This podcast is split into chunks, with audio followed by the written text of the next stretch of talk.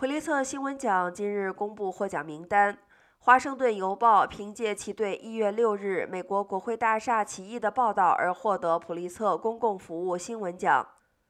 另一个突发新闻摄影奖授予了《洛杉矶时报》的记者兼摄影师马库斯·亚姆，以表彰与喀布尔沦陷有关的作品。《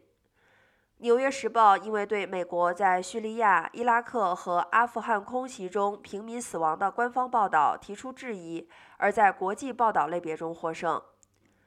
今年的普利策奖还特别表彰了乌克兰的记者，以表彰他们在报道今年早些时候开始的俄罗斯入侵中的勇气、耐力和承诺。